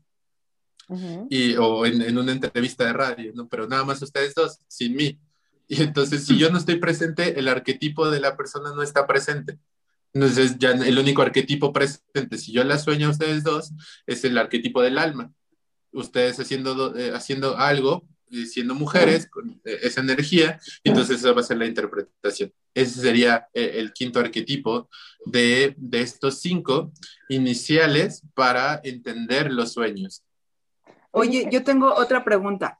Este, cuando tienes un sueño, que eres tú o que estás como con tu yo, em, pero como que te sigue ese sueño, no sé si yo, o sea, repito otra vez, perdón, a todos nos pasa que tienes ese sueño que desde que eres niña lo soñaste o niño y, no se te olvida. Y, los, o sea, y aparte, o sea, no pasa nada porque es un sueño a lo mejor, te voy a contar, yo, yo, yo soñé hace muchos años que, que tronaba bolitas, o sea, y eran como circulitos y me da ansiedad, o sea, los circulitos tan chiquitos y, como que los tronaba y que los hacía, o sea, y tengo ese sueño, yo lo, lo, tuve desde que tengo memoria y lo he traído siempre conmigo ese sueño. ¿Por qué sucede esto? Pues eh, se queda inserto en ti porque fue algo significativo de lo que estabas viviendo y se creó un recuerdo importante. Sin embargo, te puede acompañar y puede tener un significado. A mí me pasó algo muy parecido y que de hecho fue una de las tantas cosas por las que me llamó la atención entender la interpretación de los sueños. Cuando yo tenía cuatro años, tenía el sueño recurrente de salir de la puerta principal del departamento donde vivíamos, voltear a la, izquierda y ver una puerta, una puerta donde todo todos los sueños salía eh, alguien alto con barba, vestido de negro, eh, todos los días. Y entonces a mí me generaba mucho miedo, porque sé que me hablaba y me decía algo y todo, todo, desde los cuatro años me persiguió ese sueño hasta hace uno, hace un poco antes de mudarme de, mi casa, tuve el mismo sueño, pero ahora sí escuché lo que me dijo la otra persona. Era yo. Era yo como me veo ahora. Entonces, era... claro, eh, barba. Es, cosas, son, cosas que en algún momento se te pueden volver a presentar como lo mismo o busca analizarlo lo que tendrías que hacer en ese análisis es, ¿qué estabas haciendo a esa edad cuando soñaste esto? Bueno, es que siempre me gustaron las manualidades y yo creo que algo tiene que ver, pero algo, no sé, o sea, e, es era de, bueno, se me hace todavía desesperante recordarlo porque son bolitas y como que estoy haciendo bolitas y yo me acuerdo que pues, eso era, antes era muy rubia y me acuerdo que mis colitas, obviamente el cabello súper despeinado siempre, pero bolitas y hacía bolitas y bolitas y grandes, chiquitas, grandes, chiquitas, como si fuera un panal enorme. O sea, es súper extraño. Yo siento, ¿sabes qué siento? Ansiedad cuando recuerdo ese, ese sueño. O sea, no sé si es de que de chiquita tengo ansiedad o no sé qué pero bueno, te iba a decir que... podría, podría ser, pero... Eh yo creo que la recomendación es anótalo. Si todavía lo recuerdas, anota todo lo que recuerdas de ese sueño en una hoja, divídela a la mitad. Arriba, anota tu sueño y si te alcanza espacio, en la parte de abajo, qué estabas viviendo en ese momento. Y luego, cuando te vayas a dormir ese día, que, es parte ya de la técnica, ahorita se las cuento bien, pero como recomendación, Pam, antes de dormir, eh, puedes hacer, puedes leértelo en voz baja, solo para ti y te vas a dormir a ver qué pasa. Ok. Me da ansiedad, me da miedo, tengo miedo. ¿Y qué pasa con esos sueños que dices que te estás viendo, tú acostado? O con los que te caes también, ¿no? como que sientes que te vas. Que de repente, como que hasta te despiertas porque pensaste que ya te caíste o te caíste. O que te estás viendo. O sea, que te estás viendo dormido. Estos viajes astrales. Yo no he uno. ¿Es sueño o es viaje astral en esa parte? O sea, entra tu pues subconsciente tan profundo que te estás imaginando que te estás cayendo. O sea, ¿es sueño o viaje astral? o sea, si sueñas que te estás cayendo, bueno, es que ese es un tipo de sueño. Hay muchas personas que, sueñan que están en un pozo sin fin y que están lanzándose al vacío. Ahí lo que está pasando es también una falta de sincronización entre tu cuerpo físico y tu sueño, porque muchas veces te despiertas abruptamente en una caída. eso sí, no, yo creo que a todos nos ha pasado. Estamos quedándonos dormidos y de repente saltamos. Pero en, ese de repente saltamos muchas veces es porque estamos entrando en un sueño tan profundo que nos estamos olvidando de seguir vivos, que eso sí es algo que pasa, que aunque tenemos el automático de respirar, sí nos pasa que nos, o sea, de repente te pierdes tanto en el que tu cuerpo te dice ¡pum! y entonces manda impulso eléctrico total y despiertas otra vez, pero porque se te está olvidando seguir viviendo, pero no es algo tan trágico, no, es como la manera sencilla de explicarla. No, bueno, te estás muriendo, pero no pasa nada. sí, porque no te vas a morir, no te vas a morir, no nos vamos a morir por eso, pero como que sí, es, es, es tu cerebro recordando a tu cuerpo, oye, aquí estamos despierta. Entonces brincas, ¿no? Es, digamos, este es otro tipo de sueño, es, este sueño en el que vas en picada y despiertas. Pero eh, esto es como una falta de sincronización entre tu cuerpo físico y lo que estás viviendo en el sueño. Esto de poderte ver. Hasta en eso uno está sincronizado no está Falto, sí, sí, sí. pero no todo, o sea, nos pasa brevemente, pero creo que es una característica del ser humano, es como cualquier otro aparato, ¿no? Que, que necesita a veces algo extra, un golpecito para seguir. Pero, ¿no? ajá, sí, sí, como cuando alguien se priva, un niño se prueba llorando, pues hay que hacerle algo para que respire. Oye, y también de, de, soñar con, con tus fobias tú tienes una fobia, a lo mejor yo tengo una fobia de la araña, una fobia de algo. Eso también me está reflejando por lo que he entendido mi subconsciente y que tengo que trabajar en lo que representa la fobia. A lo mejor que la araña se esconde o que la araña es ponzoñosa, no sé. O sea, realmente es lo que a mí me está perturbando o la emoción. Perdón, mi gatito. a todos los que nos ven, una gatita que tiró algo, perdón por el ruido. Este, eh, sí, eh, tiene, tiene una connotación diferente porque no, no va a ser un sueño enfocado a tratar la fobia muchas veces. A veces la fobia en el sueño se presenta como un recuerdo de que estás enfrentándote a una situación adversa en este momento, en el que eh, estás a punto de dar un paso importante y lo que hace el inconsciente es inmediatamente mandarte la señal con lo que más te dé miedo. Si te da miedo las arañas, digamos, estás a punto de crear el mejor proyecto, que ya te convenciste que ya tienes todo. Y entonces ahora viene la parte del sabotaje que todos vamos a tener cuando iniciamos algo. Como, oye, ¿qué tal si no eres tan bueno haciéndolo? Y demás, ¿no? Que es parte de, de ser conscientes eh, al iniciar un proyecto. Y entonces, si está en nuestro camino realizarlo, lo que hace el, inconsciente es mandar la señal con lo que más nos dé miedo, que en este caso podría ser las arañas. A mí, a mí en lo particular me dan miedo las alturas, pero eh, de repente sueño eso. Y, y entonces es el recordatorio de, tienes miedo, pero lo que estás viviendo no es una lucha con las arañas, estás viviendo la lucha con iniciar un proyecto no estás viviendo la lucha de, aventarte en paracaídas, estás viviendo empezar un proyecto. Entonces, es eso, el recordatorio de no te voy a hacer que te enfrentes a la araña, simplemente quiero que te des cuenta que no es tan grande lo que estás viviendo. Hazlo. No siempre. Ah. Así muchas veces los miedos se presentan de esa manera, porque tratar una fobia es más algo consciente. Es como algo que tú eliges hacer. Y, y, muchas veces es por una especie de presión social. Porque, o que tienes, eh, eh, a mí, ¿no? Que tienes amigos que dicen, ay, sí, vamos a organizarnos para ir en paracaídas. Pero realmente yo puedo vivir sin lanzarme en paracaídas. No necesito conquistar esa fobia. ¿no? Yo puedo, si, si no estoy cerca donde hay tarántulas y demás, no necesito hacerlo realmente, no necesito tratar esa fobia. Al igual estaría mejor si me sintiera sin miedos, pero no tengo que hacerlo. Muchas veces por otros que decidimos eso, o porque ese estímulo está presente de nuestro alrededor. Pero si en el sueño se presenta esto, es simplemente el mensaje de igual no está tan grave lo que estás viviendo. Qué fuerte. Es que de, verdad que siento que el subconsciente es como una casa que tienes ahí y si no la tienes limpia, bueno, vas a hacer un desorden. No, y que todo sale a la luz. Vas a vivir en un desorden, claro. Es como meter la basura abajo del tapete, ¿no? Entonces es el subconsciente, le vas metiendo, le vas metiendo, le vas metiendo y hasta que está así el tapete. Ay, no, qué horror.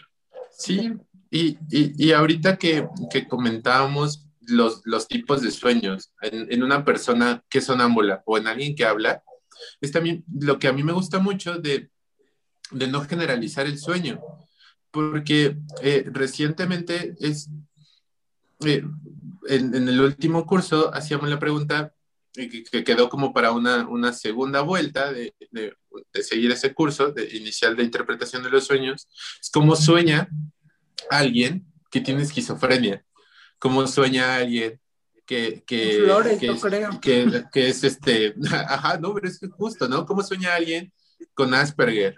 ¿Cómo sueña alguien con autismo? O sea, personas que no son conscientes de la misma manera que nosotros. Su, su realidad es diferente, ¿no? pero que al final es una realidad. O sea, no es categorizar que estén viendo mal, ¿no? O sea, están categorizados como inestables mentalmente por la psiquiatría y por algunos psicólogos, pero sin embargo, no podemos a meter a todos en un saco y decir, ah, si sueñas esto, no importa si, si eres más normal o tienes el peor malestar mental. Para todos es lo mismo, no puede ser de esa manera, porque aparte, una persona que vive, que, que vive así, ¿no? Hablando de, de la esquizofrenia, que está todo el tiempo sobreestimulado, puede ser por alucinaciones auditivas, visuales, táctiles, demás, ¿cómo se va a presentar en el sueño eso también? Porque si ya de manera consciente tienen abiertos canales diferentes a los de nosotros, porque todo el tiempo están, este, están con estímulos, nunca están tranquilos, todo el tiempo están estimulados, obvio si no están tratados. Ahora, ¿cómo van a soñar? Alguien que está tan abierto puede soñar muchísimas más cosas, con más significado, con cosas más profundas porque si no tiene la regla social para comportarse que, que ese es uno de, los más grandes malestares de, de ser, eh, de tener alguna enfermedad de ese tipo, porque tú no puedes hablar con, con, con tu alucinación, porque te van a ver como loco, ¿no? Y eso puede ser algo que hace que alguien que esté, tenga ese padecimiento diga, no, no, no lo puedo hacer. Pero si eres libre y hablas con, con esa alucinación, si escuchas voces y ya tienes todo un diálogo, pues entonces nunca tienes filtro. Y si no tienes filtro, ahora imagínate cómo vas a vivir una realidad del inconsciente en el sueño cuando nunca tienes filtro. Y ahora vete a un lugar de definitivamente sin filtro. El sueño se vuelve algo maravilloso. Es, es una de las cosas más geniales de los sueños porque ahí no hay filtro. En alguien que tiene otra también, ¿no? O sea, alguna, alguna afección distinta, eh, como puede ser Asperger o algún, algún síndrome de, de, ese, espectro, en, el que están muy determinados sus conceptos, la manera en la cómo se dirigen, muy propia todo y que son pura teoría y más cosas, ¿cómo van a soñar? Alguien que tiene tantos filtros e, es vivir dos polos opuestos. Entonces, eh, eso también es algo de, los sueños que es maravilloso, que entra dentro del rubro de hay diferentes, así como hay sueños de los sonámbulos, hay como personas que hablan dormidas, como nosotros que podríamos entrar tal vez de una característica normal de cómo soñamos y cómo sueña alguien que tiene una enfermedad mental. Eso lo vuelve muy interesante también. Claro. Oye, y hay otra, otra cosa, hay muchas personas que, o sea, que, que no sueñan, sueñan mm, sus sueños más recurrentes son pesadillas. Es por, por el tema de ansiedad o, por lo que quieren o, por alguna eh, cuestión que estén atravesando, que sea su educación tal vez muy, eh, muy estricta o algo tiene que ver que sueñen pesadillas. O sea, recurrentes. Yo me acuerdo que tenía una, mi hermano, bueno, mi hermano dice que soñaba muchas pesadillas y que a veces ya no podía ni dormir porque soñaba pesadillas, ¿no? Y también tuve un amigo que me decía que siempre soñaba pesadillas y le daba miedo ya dormir. Sí, depende de la apertura que tengamos. Eh, este, las pesadillas se manifiestan mucho en la infancia, en la adolescencia y muchas veces como terrores nocturnos. No sé si han escuchado ese, término, pero en, en, estos terrores nocturnos que ya nos imposibilitan dormir y que son pesadillas definitivamente que nos dan miedo, que podría incluso ser como el ejemplo de Freddy Krueger, sea, ya no quiero dormirme porque me voy a enfrentar con mi sueño. Y ya me va a dar miedo y, me voy a perder, entonces no me voy a dormir, me voy a mantener despierto.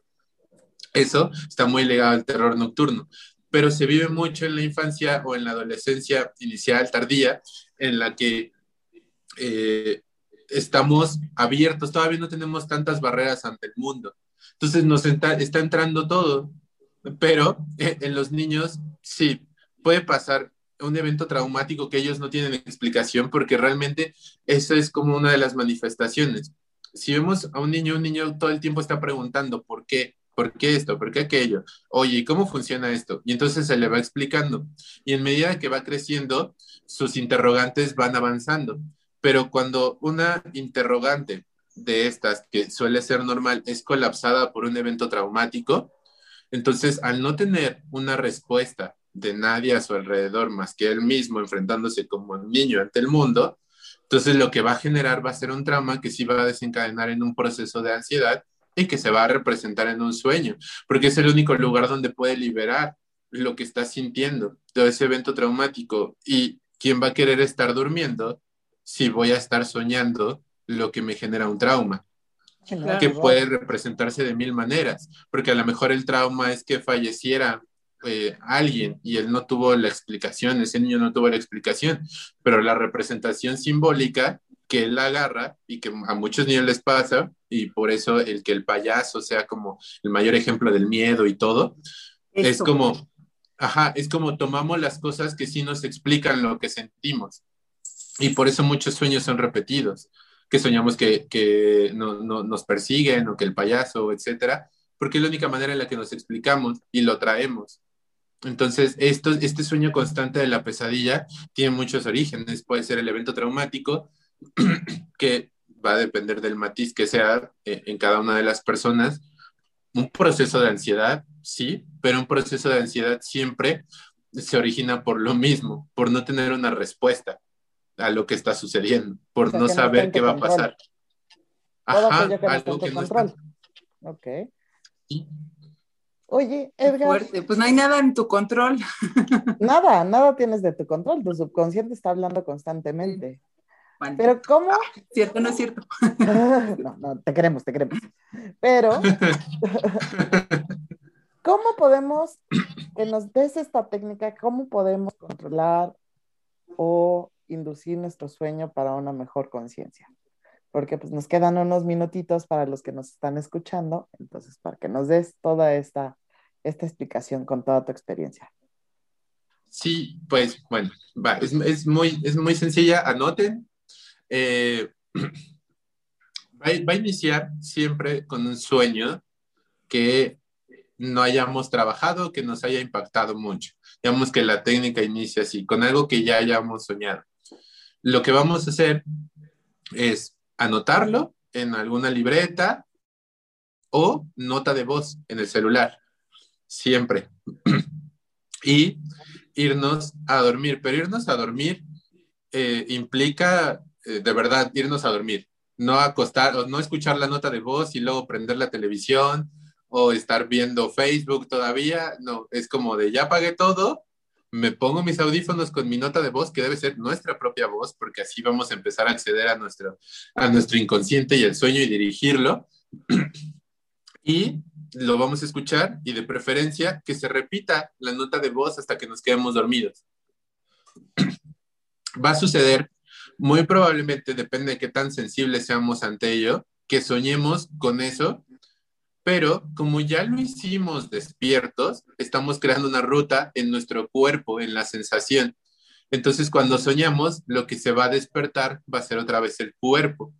Y si ya podemos tener un poco despierto el cuerpo, nos va a generar la sensación de que es un sueño. Y entonces vamos a empezar a vivir de esa manera un sueño como lo que es, como un sueño, no como una realidad. Y esa es una manera de programar el sueño. También podemos hacerlo con algo que queramos vivir, no necesariamente un sueño pasado, lo mismo, pero en una nota, siempre con nuestra voz, con mucha cadencia, muy tranquila la voz, hablándonos con cariño, no fuerte, aunque el sueño sea terrible, es como de, ah, y siempre diciéndonos por nuestro nombre, Pam, Miriam, eh, este sueño, soñé tal cosa, y, y describirnoslo todo lo que podamos. La técnica para la interpretación, esto es para inducir de una manera sencilla. La técnica para la interpretación viene en, el en los primeros 10 segundos de que despertamos después de soñar. Es inmediatamente, aquí yo recomiendo más anotarlo para que el cuerpo se empiece a despertar, pero si igual aún tenemos sueño, háganlo en la nota de voz. Tuvimos un sueño, nos despertamos abruptamente, anótenlo todo. Pero anotar todo implica describir las sensaciones. Ya no les leí el sueño que, tuve recientemente, pero les comento la parte principal del sueño, que yo soñaba con el fin del mundo, en una explosión del sol. Dentro de la explosión del sol, yo sentí como el todo el calor de esa explosión y cómo mi cuerpo se iba desintegrando en esa explosión. Después, bueno, antes de eso tuve varias sensaciones de una nota de papel que alguien me daba, yo la sentí, todo eso lo deben de anotar en, sus, en, su, en su libreta o en su nota de voz. estaba todo. todo, todo, estaba en tal lugar, pintado de esta manera, rodeado de árboles, rodeado del mar, todo, escuchaba esto, escuchaba voces que decían esto, escuchaba el mar, el oleaje, escuchaba los pájaros, todo, todo lo que puedan describir sus sentidos, empezando por lo visual. ¿Qué vi, qué escuché, qué sentí, si comí, qué probé, qué olí? Todo para recordarle al cuerpo que también estaba viviendo ahí. Y luego viene la descripción puntual de cada una de las cosas. Describan todo. Por ejemplo, mi sueño de la explosión sucedía en Holanda. Entonces, si eh, describen todo, tiene que ser todo. ¿Dónde? eh, qué estaban rodeados, cómo estaban vestidos, porque entonces después de que hacen eso, pueden repetir lo mismo, irlo a soñar a, la noche siguiente para encontrar más cosas o viene el análisis. Tienen que dividirlo con lo que yo les, les comentaba. Eh, pueden, encontrar mucho material en estos tres libros que les recomendaba. En el que dividimos el sueño en nuestro arquetipo, en los arquetipos. Si había más mujeres, entonces ah, energía tal, ¿no? Hacia, hacia las emociones, hacia la intuición. Si había más hombres, esto. Si había bebés, pues esto puede soñarse. Si yo hacía algo malo, ocultaba un talento, la sombra. Si yo estaba presente, así. Pero luego viene la parte simbólica. Dentro de mi sueño también había una rueda de la fortuna antes de la explosión del sol. La, acá la carga es, todo es un símbolo, todo. En mi sueño, el, sol es un símbolo y significa algo para mí y para la colectividad en la que habito y la que hemos habitado todo el, todo el tiempo. La rueda de la fortuna tiene lo mismo. En sus sueños, si, si están soñando en su casa, el color de sus paredes tiene una carga simbólica y lo tienen que describir. Cada parte de su sueño tiene que tener una descripción. En, el blanco significa esto para mí y significa esto para las personas. Las cortinas, tal cosa. Estar tomando agua, esto. Y después de que ya hicieron esta, esta descripción de cada cosa, eh, lo que seguiría es eh, ver qué estoy viviendo. ¿Qué de lo que yo describí y encontré como símbolo es parecido a lo que yo estoy viviendo ahorita. Si tuve un problema familiar, ¿qué tanto se parece a esto? Si estoy a punto de iniciar un proyecto, ¿qué tanto se parece? Si tengo un problema con un familiar, esto, todo, todos esos niveles para empezar a, a cotejarlo entre lo que yo soñé y lo que estoy viviendo y darnos un panorama más amplio. Si no entendemos cuáles son los símbolos, hay que leérselos a las personas más cercanas. Esto, digamos, sería el, final de, de, estas como técnicas breves de yo tuve un sueño, voy a dedicarle una semana a preguntarle a tres personas cercanas a mí qué soñaron. Y se van a dar cuenta que lo que ustedes soñaron y lo que soñaron sus tres personas más cercanas es muy similar. Ok. Entonces, háganlo, háganlo, e, e, ese ejercicio, todo esto en conjunto, porque después de preguntarles a estas personas qué soñaron, también pregúntenles qué piensan de mi sueño. Oye, ¿qué significa partir el color blanco? Porque es nuestro círculo más cercano en nuestra vida, esas tres personas. En algunas son cinco, pero esas tres o cinco personas más cercanas son muy parecidas a nosotros y tienen respuestas muy similares a nosotros. A veces, sí, todo está dentro y tenemos que viajar al inconsciente y hacer introspección y todo, y la respuesta va a estar ahí. Pero a veces somos muy necios. Entonces, vamos a preguntarles a los que sí nos dirían las cosas, que son los más cercanos. Wow. Entonces, estas son las técnicas breves para inducir un poco el sueño, eh, eh, interpretar eh, brevemente y, y, como recomiendo, una hora antes de dormir, de dejar su celular a un lado, la televisión apagada, porque pues si se duermen con ello, pues van y sueñan esas cosas y, demás, ¿no? Exacto. ¿Y dónde vas a dar tu próximo curso, Edgar? Edgar, ¿dónde vas a dar tu próximo curso? Deja tus datos, la información, dónde te pueden seguir. Y pues todos los que nos están escuchando, no voy a cambiar sigan a este gran hombre que tiene un gran, tanta experiencia que compartir conocimientos y para interpretar tus sueños. Así que, ¿dónde te podemos localizar, Edgar? Eh, pues bueno, les dejo mi número 55 87 94 31 61. me pueden eh, mandar un WhatsApp o encontrarme en redes sociales como Edgar Correa. Es donde, donde subo eso, eh, digamos, de manera pública en Instagram como Edgar Correa, eh, arroba Edgar Correa. El próximo, el próximo curso tiene la, fecha de inicio el, es que estoy bien, 10, de abril, que estaríamos iniciando. Son eh, ocho sesiones de dos horas cada sesión, donde eh, entramos como en este, en este marco teórico y vamos avanzando poco a poco hasta eh, la última clase, que es la intención de comenzar con sueños colectivos y que ahí cerramos este primer curso. Ya después, en, una segunda sesión para esta, estas primeras generaciones, sería estos otros niveles de sueños. sin embargo los tocamos. Eh, ¿Qué pasa con alguien sonámbulo? ¿Qué pasa con alguien que tiene un trastorno mental eh, fuerte?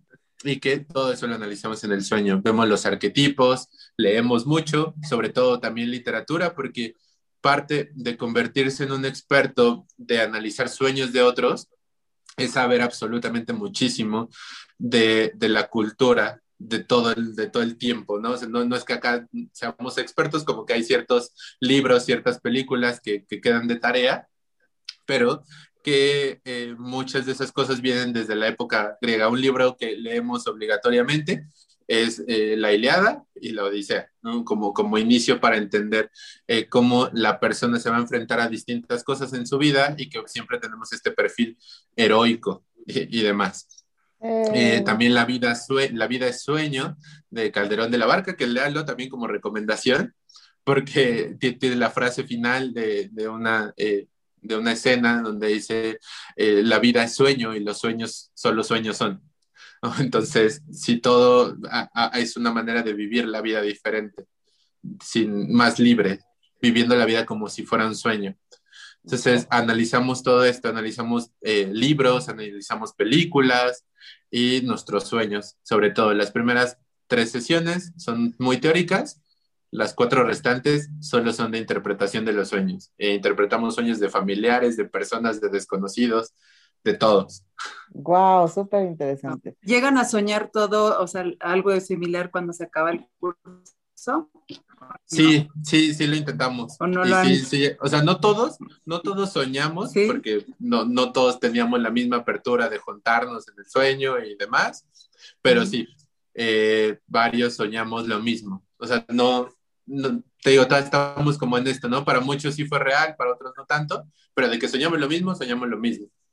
Wow, padrísimo. Y para terminar, mi querida Pam, unas palabras. No, pues sueñen, sigan, soñando. ¿Tú, mi querido Edgar? Eh, pues eh, solo lo que siempre digo eh, con, los, con la interpretación de los sueños, no crean en las definiciones del libro.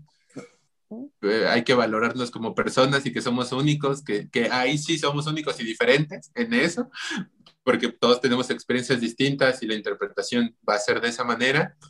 Y, y, y pues traten de no ocultar la sombra, sobre todo cuando tienen que ser sinceros con ustedes. Créanme que soñar es para bien y aunque el sueño sea muy terrible, es mejor vivirlo en un sueño que convertirlo en una realidad que pueda traer problemas.